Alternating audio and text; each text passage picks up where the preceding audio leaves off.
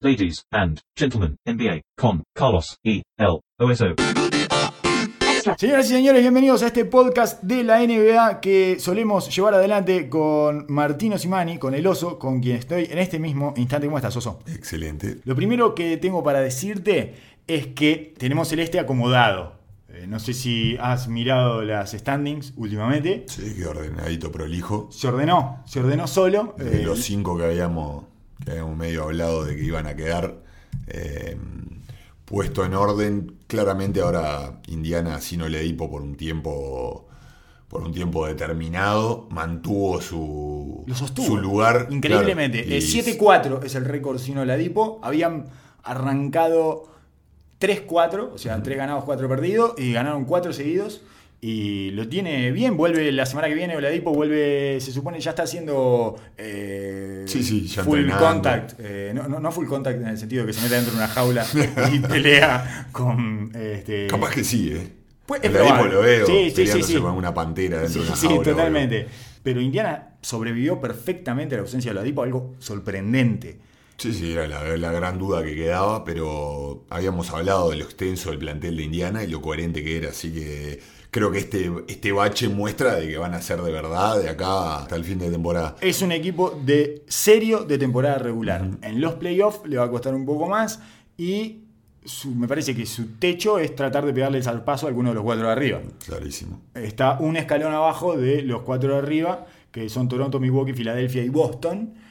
Eh, Detroit ya se acomodó, pasó lo que más o menos decíamos que eh, tenía que pasar en algún momento, que era que se acomodaran el, récord de Detroit, porque no puede ganar con ese juego, con esas estadísticas, con esa gente, etc. Y además se lesionó Ish Smith. Clarísimo. 13-12 está en este momento Detroit, eh, Charlotte más o menos igual, 13-13 y bueno, después viene eh, Orlando, Miami, Washington, etcétera, pero ya está acomodadísimo eh, el este, se acomodó solo y el oeste está en vías de, salvo la crisis de Houston que está durando más de lo que uno podía esperar y Sí, la, la de Utah. no, la de Utah que es Criminal. Sí, y es. Lamento haber llegado a este punto porque necesito que intervengas con eh, The Fixer.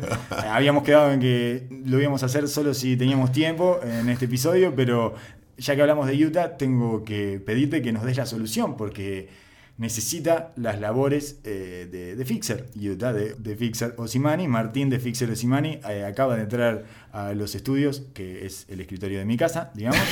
Y, y esto nos enorgullece porque es la forma en que se hace en podcast. Adentro me de pongo, me pongo el overall y me parece que el otro día, eh, hablando contigo, pensaba en qué podemos hacer con Utah. ¿no? ¿Qué podemos hacer con Utah? Claramente Utah es una angustia de, de- No me de gusta la ver mal. temporada. No me gusta ver mal ese equipo además. Porque a mí me pasa porque con estos equipos que tienen una cultura desde arriba, ordenada, que parece que se dedican al juego de conjunto, de que hacen las cosas bien, que los dioses del básquetbol lo van a tratar bien, No. eh, uno no quiere verlo sufrir. Eh. Entonces, por momentos, uno con Houston puede ver los cambios fueron evidentes, la- el desastre que hicieron, y podés decir, bueno, lo entiendo, han jugado los porcentajes, eh, el triple no le entra, empiezan a todo lo que le pasó el año pasado, terminar tan cerca, emocionalmente es algo que golpea muchísimo un grupo.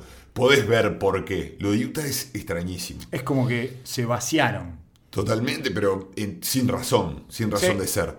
Eh, y bueno, pensando en eso, decía, ¿qué se puede hacer? Y eh, me imagino que el cambio tiene que ser por el lado ofensivo, ¿no? Claramente. Necesita anotación porque finalmente eh, Donovan Mitchell no puede cargar todo lo que está teniendo que cargar en esta temporada. La temporada pasada lo hizo, sobre todo la mitad de temporada para adelante.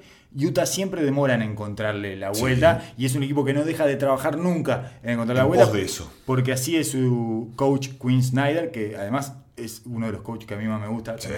Tiene una vinculación muy directa con FIBA, además, Utah. Quizás sea el equipo que más se inspira en FIBA dentro de la nuevo NBA. San Antonio, digamos, de esta generación. De- exactamente. Y yo creo que le van a ir a encontrar la vuelta, pero necesitan, sin dudas, puntos. Gente que traiga puntos en sus manos. Mi- Gente que tenga la anotación de manera natural. Claro. A mí lo que me parece al final en Utah es que nadie anota de manera natural. Entonces todos tienen que forzar un poquito la máquina. El año pasado, la- después de la segunda mitad de la temporada, pasó eso. Claramente a Joe Ingles la liga no lo respetaba de la manera que lo está respetando ahora después de ver los playoffs que hizo. Ricky Rubio subió enormemente sus números después de haber empezado de manera horrible. Que ya habíamos hablado de la situación de Ricky Rubio con el entrenador de Phoenix, que era su mentor y que lo había agarrado para él, pero estaba jugando claramente por sobre sus, sus posibilidades. El entrenador actual de Phoenix, Igor Kokoshkov. Kokoskov, era eh, asistente en Utah el año pasado y era quien estaba permanentemente con Ricky Rubio. Se había tomado la tarea de transformar a Ricky Rubio en un arma ofensiva, Exacto. en un arma agresiva en el ataque que era lo que a Ricky Rubio lo estaba dejando fuera de la liga prácticamente, que- que no podía anotar y al no poder anotar no podía generar todo lo demás que sabe generar Ricky Rubio. Y Ricky Rubio siendo una persona que claramente necesita ser mentoreado y necesita un acompañante emocional, como No, estos- los sí. perritos que suben Exacto. al, avión. No alcanza con el león tatuado. No alcanza con el león. El león no es lo suficiente compañía. El león tatuado en el hombro no es lo suficiente compañía como para que Ricky Rubio se sienta cómodo y seguro. Exacto, bueno, entonces pensando en eso, ¿qué tal un cambio? Derrick Favors y Dante Exum por Kevin Love. Es, hermoso. Eso que me dijiste es hermoso. Me fui a, dormir contento esa noche. eh, porque. Y al otro día me desperté y no, no era una idea horrible, porque muchas veces me voy a, a dormir contento con una idea que al otro día me despierto y es espantosa. Pero era una gran idea, es una gran idea, oso. Es sacar a Kevin Love de Cleveland, que debe estar teniendo tres ataques de pánico por semana. Sí. Kevin Love. Y que lo- la dirigencia de Cleveland debe estar teniendo tres ataques Sí. por semana y tener que pagarles viendo 5 años de 30 millones a Kevin Love le debe doler eh, enormemente. Y se soluciona el problema con Favors, que es un problema que arrastra Utah desde hace tres temporadas a esta parte, que es que no logra insertarlo de manera natural, porque Favors tiende a jugar abajo del aro y ya tiene suficiente con Gobert. Han tratado de abrirlo a la esquina, han tratado de generar espacios por la vía del movimiento de, de diferentes misdirections y en fin, o sea, tienen que armar todo un tinglado de un lado de la pelota eh, para que del otro lado pueda pasar algo con Favors o con Gobert. Sí, lo ponen de 5 suplente en la segunda unidad. Eso anda bien. Sí, lo- él, él ha, ha desarrollado un tiro confiable, Sí. pero no el tiro de tres. Entonces quedan siempre limitados a un funcionamiento que cada, cada pelota parece tendría que ser una obra de arte o un golazo de, de Mitchell. Esto le permitiría abrir la cancha de verdad, tener un jugador que pueda generar desde el codo, desde el poste bajo, un tipo que puede abrirse, abrirse a- desde tres, pero no solo para tirar, sino para pasar. Pasan muy bien. Claro, tiene, tiene muchas armas ofensivas para jugar alrededor de él en un equipo que ejecuta bien. Exacto, y que tiene la suficiente movilidad como para que Kevin Love no necesite moverse demasiado Claro, tampoco, que no le sobra la movilidad Exacto, sabes que tenés un buen defensor atrás de él para protegerlo en los mismatches que le Que complican. le tape todos los baches Rudy Gobert. Y a su vez tenés eh, en el timeline, de, en el tiempo de edad que tienen las estrellas de Utah, está parejo. Están, están en, en el rango etario con un jugador que ya está firmado a 5 años, que te da seguridad de acá al futuro. Y, y Cleveland, por el otro lado, recibe jugadores relativamente jóvenes. Exum es un jugador que tiene contrato a 3 años, que no es, tan- no es caro, son No. casi 10 millones.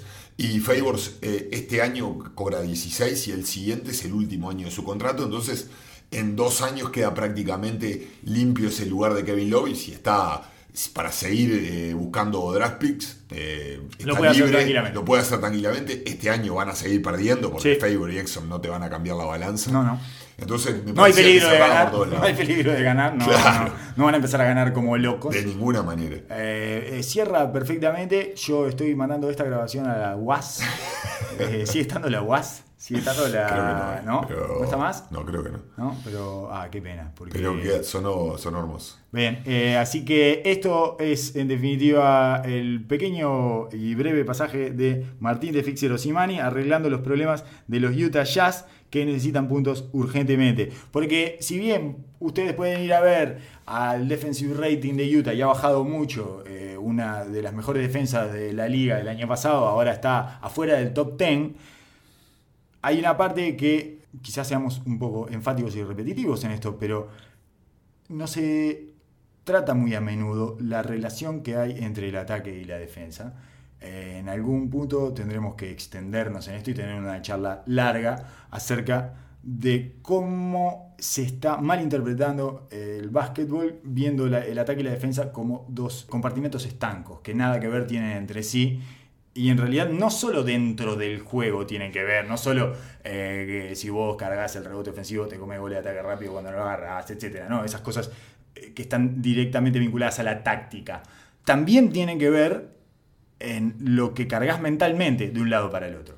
El peso emocional de las consecuencias de tus actos dentro de la cancha, que no nos gusta pensar y que toda esta obsesión por los números y por el hiperprofesionalismo y el hiperanálisis, como que nos, Descarta. nos desprende de la humanidad de, la- de- de los jugadores.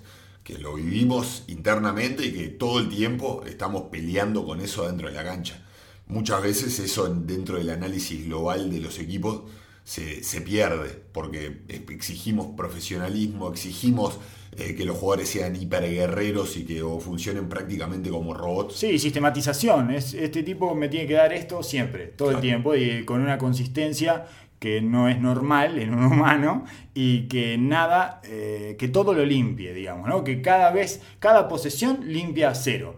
Es, eh, va a una posición en ataque, limpia y defiende como si no hubiera habido un ataque anterior y etcétera. Y sigue así limpiando cada una de las posiciones como si fuera Luka Doncic. Y no solo no todos pueden hacer eso, que fue lo que vimos el otro día eh, contra Houston, que limpió todo lo que traía Claro. cargando en la cabeza en el partido y transformó ese final insólito. La gran mayoría de los seres humanos vivimos peleando por eso y la mayoría de los deportistas entrenamos una vida entera tratando de llegar a ese punto que nunca logramos. En este caso, volvemos a lo inicial, lo que a nosotros nos parece es que Utah está pagando su falta de anotación, su carencia en puntos, sus dificultades frustrantes en el ataque, las está pagando en defensa. Cuando vuelven, esos organismos no están eh, lo saludable que estaban como cuando Claro, fueron. claro, Eh, claro, van claro. saludables y vuelven contaminados. Entonces, finalmente ahí atrás eh, se empieza a generar una,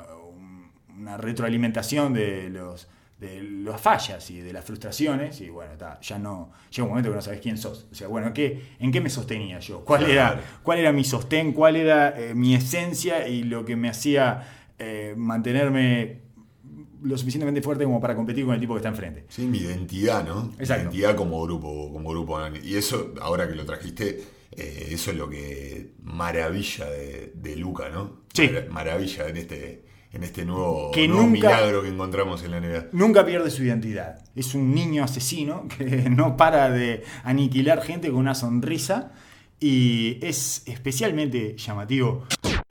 Eh, Solo tenemos que decir una cosa más que es acreditar la llegada de George Hill a Milwaukee que les da, no sé si llega a ser medio escalón más, pero les da un toquecito más. Siguen mostrando que saben lo que tienen que hacer, que es poner gente que ande sin la pelota, que no le cueste nada andar sin la pelota al lado de eh, Giannis y que tenga cierta gravedad. La gravedad es cuando el jugador está sin la pelota, si su defensa, el defensa que tiene, eh, eh, el defensa que está encargado de marcarlo a él, eh, le presta la debida atención o se va a ayudar a cualquier lugar con total facilidad porque no tiene eh, una urgencia en volver a ese tiro. ¿no? Sí, eh, no sé qué es George Hill ya a esta altura. La verdad que cuando me, cuando me presenté con ese, con- vi ese cambio, eh, en teoría es perfecto. Siempre es perfecto George Hill en teoría. Es perfecto George Hill, pero es perfecto el cambio porque De la Vedova no, no entraba en la rotación. Henson Chaura, el, el lugar de Henson era de Maker. Sí, no que- estaba dentro de lo, de lo funcional del equipo. Aparte está casado con Brook López. Y de última juega con Gianni de 5, así que prácticamente era innecesario tener un tercer 5 de recambio. Así que no le cuesta nada. Si No. George Hill no funciona, no pierde nada. No, yo creo que se perdió una cosa ahí con De La Vedova que lo pudo haber tenido. De La Vedova es bueno jugando el pick and roll con gente atlética, lo ha demostrado muchas veces, lo ha demostrado con Tristan Thompson, por ejemplo, el- de los que mejor alimentaba a Tristan Sí. Thompson, y se perdió con De La Vedova armar un pick and roll con Yanis como coordinador. Yo lo vi un par de veces y le tiraba bien la pelota. Es bueno tirando la pelota arriba de La Vedova. Es una de sus mayores habilidades de un tipo que no tiene muchas habilidades. En eso destaca. Y me parece que le daba puntos. A Giannis creo que nunca le tuvo la confianza suficiente como para establecer esa pareja y darle esa otra variante al juego de Antetokounmpo que además como lo estaba usando bastante para, como coordinador en el pick and roll y no solo eh, como manejador de la pelota, eh, podía llegar a ser funcional y no lo exploró, no, no- no profundizó en eso. No, no logro, a veces cuando suceden estas cosas, que un jugador de, de rol que está tan topeado en sus capacidades empieza a quedar por fuera de la rotación. No sé cómo termina afectando eso a su juego. a- claramente no Bueno. va a ser una falta de profesionalismo, falta No. de dedicación. Pero no la metía más, por Problema. Pero claro. Era un eh, tipo decente tirando de tres y pasó a ser bache desde el triple. Y- O sea, ya no le defienden el triple. Hace dos temporadas no le defienden el Es triple. un problemón entonces. Eh, eh, esa situación, yo los admiro muchísimo, los respeto muchísimo a ese tipo de jugadores, pero una vez que entran en, esa, en ese lugar de que no juegan más, que son una ficha de recambio al final del banco, esa, ese hambre de, de- de jugar y de competir, no sé por dónde queda. Eh, no sé qué es lo que sucede como jugador. Y me pasa lo mismo con George Hill, que empezó en esta calecita de equipos y que empieza lo que vi el, el año anterior de en Cleveland fue No, me, le quedó muy grande. Le quedó muy grande. Me parece Ah, que le quedó muy grande. realmente eh, no, no, no accedo a eso de le quedó grande. ¿No? Me parece. Porque no sé si. ¿No te parece que lo grande. pusieron como muy de golpe en un lugar donde había muchas presiones y muchas necesidades y él no, no terminó de encontrar su lugar ahí porque además nunca tiene continuidad porque se lesiona cada siete partidos? Claro. Entonces le cuesta mucho encontrar el lugar en los equipos que cae y ese equipo tenía demasiadas urgencias. Eso es lo que me pareció a mí. Puede ser, puede ser, sí, claramente. No le vi. eh, no le vi las armas. No, No. no, ni siquiera es que le vi que estaba haciendo, tratando de hacer algo específico. No lo vi defender con, con ímpetu. No lo Yo vi lo tratar no tampoco de que, bueno, cuando me quede este catch and shoot lo tiro. No lo vi atacar el pick and roll con propósito. Yo lo que no le veo es el alma. Claro, lo vi deambular por la cancha. Hace, hace tres temporadas, o sea, desde que pasó por Sacramento, que no le veo el alma a George Hill. Claro, claro, por eso, eh, por eso te digo de que no sé qué esperar de este, de este jugador. Quizás eh, otra vez en involucrarse en un equipo en el cual no, no lo necesita específicamente, pero que puede ser un buen asset viniendo del banco, puede ser que lo ayude y puede Sí. ser que lo reviva en un equipo que está para, para cosas importantes. Sí, y que necesita algo ahí en lugar de Brogdon, me parece. Creo que necesita un upgrade en el ¿Sí? lugar de Brogdon. A Sí, mí me gusta mucho. bro. a mí me gusta Brogdon, me parece que eh, está, ¿cómo decirlo? Eh, un poco enamorado de sus posesiones con la pelota y que está forzando y que ese tipo de cosas son las que no le pueden pasar a un jugador como Brogdon, que no tiene nada para forzar la máquina, Ajá. que si fuerza la máquina eh, se queda desnudo. Estoy de acuerdo. Entonces, eh, creo que quizás con, con que haya una alternativa ya mejora la ecuación y Brogdon empieza a reencaminarse en esa cosa que tiene que ser muy disciplinada. Un tipo como Brogdon que eh, no le sobra el talento, tiene que ser hiperdisciplinado y tiene que ser eh, muy funcional a lo que es el equipo y tirar los tiros que tiene que tirar y jugar más bien fuera de la pelota y ese tipo de cosas. Pero no sé, quizás esté en un error y, no... No, no entiendo claramente lo que decís. Eh, Brogdon me parece de que en este equipo es eh, humanamente, es de los tres pilares que tiene con, con Middleton y con, y con Giannis, ¿no? O sea, Giannis desde otro lugar, pero abrazado el lugar de líder eh, dentro de la cancha. Sí. Creo que Bledsoe es más un tiro al aire y es como, es- es como que más va a tratar de sumar, que para mí suma un montón en este equipo, porque es el Sí. que le da el tono eh, atlético a una posición que para mí, yo te lo digo siempre, es fundamental tener un tipo que dé competencia noche a noche con los perimetrales, Físicamente. físicamente pueda pararse adelante de uno de estos, Superbases. superbases, Mm. es clave. Eh, pero emocionalmente me parece que Brogdon le da una seguridad al equipo que quizás en algunos tome decisiones de más, pero a veces es un intercambio que hay que dar con este tipo de jugadores que se toman más libertades de las que debe, pero que sabes de que el equipo la respeta y al final del día. Sí, tiene que mete los dos triples seguidos que metió el otro día. Exacto, exactamente. Tiene exactamente. Y la puso, hizo lo que tenía que hacer. Catch and shoot y puso las dos bolas que tenía que poner y le ganaron a Toronto. Ese presidente, en Toronto. Ese presidente, ese presidente. Ese presidente. Tiene nombre de presidente, presidente. Por algo es Malcolm Brogdon. Bueno, muchas gracias entonces por haber escuchado este podcast. Será hasta que viene. Extra. Adiós, Oso y Carlos.